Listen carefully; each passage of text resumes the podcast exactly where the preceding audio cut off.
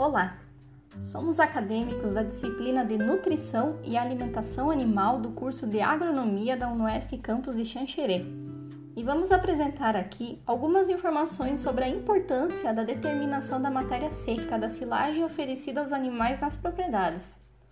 Esse podcast foi produzido pelos acadêmicos Anderson Jacomim, Franciele Lorenzon, Lucas Rosseto, Matheus Pinto, Wellington Balduino, Karen Paolanguinoni, Pablo Montanha e Nayara Trindade. Nesse material, nós vamos divulgar uma forma bem simples que os produtores podem fazer a determinação da matéria seca na sua propriedade. Confira aqui no AgroRumen.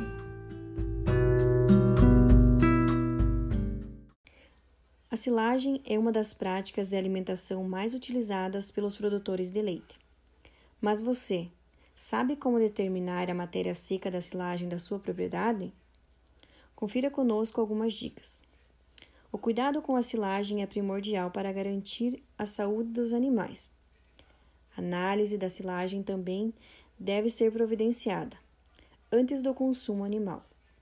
A determinação da matéria seca da silagem na propriedade é bastante importante, tanto do ponto de vista do momento em que se inicia o processo de ensilagem, para saber qual é o teor adequado de matéria seca para ensilar, mas também para fazer as checagens semanais ou quinzenais do teor de matéria seca dos ingredientes, principalmente os ingredientes que são úmidos e que têm uma umidade elevada, e a possibilidade de alteração nessa umidade. Realizar essa determinação da matéria seca na propriedade é bastante simples.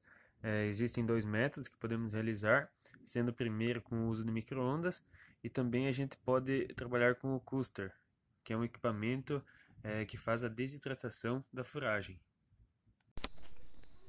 No uso do microondas, que geralmente é um equipamento que a gente possui em casa, é, três pontos são importantes para a gente fazer uma determinação correta desta matéria seca.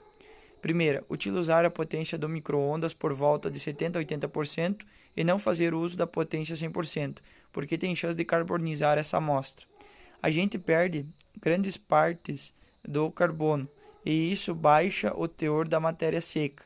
Então a gente recomenda o uso de 70 a 80% da potência do microondas. No momento da desidratação, utilizar um copo com água dentro do microondas, junto com a amostragem, pelo fato que esse copo com água vai manter uma certa umidade ali dentro do microondas e também vai permitir que não ocorra a carbonização desta amostra e não fazer intervalos superiores a 5 minutos. Então você vai iniciar o processo de desidratação e o tempo máximo que essa foragem vai ficar ali dentro é de 5 minutos. Então, ao chegar aos 5 minutos, é necessário abrir o micro-ondas, deixar circular o ar, voltar a fazer a desidratação a partir de 15 minutos da terceira rodada de desidratação. Esse intervalo pode ser reduzido em 3 minutos. Toda vez que retirar essa amostra do microondas, é necessário fazer uma pesagem até que esse peso seja constante. Já no caso do coaster, é um pouco mais simples. Você apenas precisa pesar essa amostra que vai depender da umidade dessa foragem. O tempo que ela vai necessitar para ser desidratada vai ser de 40 a 60 minutos. Agora eu vou falar com vocês alguns pontos importantes que a gente pode comentar com relação à determinação. As amostras devem ser coletadas e devem ser representativas, representando um todo. Eu não posso, por exemplo, chegar num silo e retirar uma amostra pontual. Eu preciso coletar várias amostras, homogeneizar essas amostras e, a partir de então, determinar a matéria seca.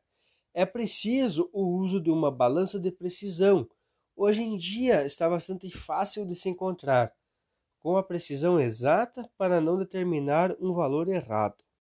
Então, durante o processo de determinação de matéria seca, é necessário fazer inúmeras pesagens, até que o peso se mantenha constante. É difícil manter uma, uma regra. Por exemplo, por microondas, porque existem diferentes microondas no mercado. Então, para ter certeza que a matéria seca vai estar correta, o peso dessa amostra precisa estar constante. E depois a gente vai para a parte dos cálculos. Então, aqui vai um exemplo de como determinar a matéria seca. Primeiramente, a recomendação é que se retire daquela amostra que foi homogeneizada uma amostra de 120 gramas. Um ponto importante que a gente não pode esquecer é o peso do prato, que a gente vai pesar, ou qualquer recipiente que vai ser pesado. Precisamos saber previamente a tara. Podemos usar como exemplo um prato de 700 gramas. Depois que a gente faz todo o processo de desidratação, tanto no micro-ondas ou no coaster, vamos ter o peso desta amostra seca, juntamente com o peso do prato ou do recipiente que foi usado. Então, soma o peso do prato mais o peso da amostra seca, tendo assim a determinação do valor de matéria seca da silagem.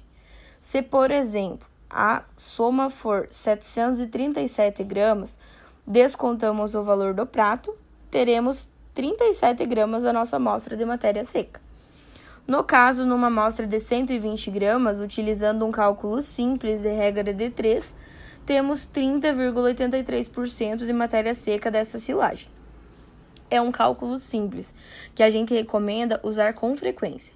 Quanto mais frequente, melhor na propriedade, porque principalmente no caso da silagem, tem variações bruscas. Não é só variações de mudanças de um silo para outro, mas também dentro do mesmo silo é possível encontrar muitas variações. Essa técnica muito simples que a gente apresentou aqui indica ainda que alguns pontos fundamentais da produção da silagem ainda deve ser discutido e divulgado para o produtor rural, porque o conhecimento uh, com, com, e os estudos sobre a qualidade da silagem, sobre matéria seca e todos os outros itens da composição bromatológica é, ainda não chega totalmente ao produtor rural. E tudo isso tem, tem os seus efeitos sobre os animais que se alimentam dessa silagem. Apesar de terem muitos artigos e estudos de grande significância sobre esse assunto, a gente ainda deve ter o máximo de conhecimento compartilhado, chegando até o produtor rural, informação de qualidade, é, porque o produtor rural é o ponto principal na cadeia produtiva do nosso país. E um produtor bem informado gera cada vez mais qualidade na produção, renda e permanência do homem no campo. Os acadêmicos da disciplina de nutrição animal agradecem a todos que nos acompanharam nesse podcast. Muito obrigada!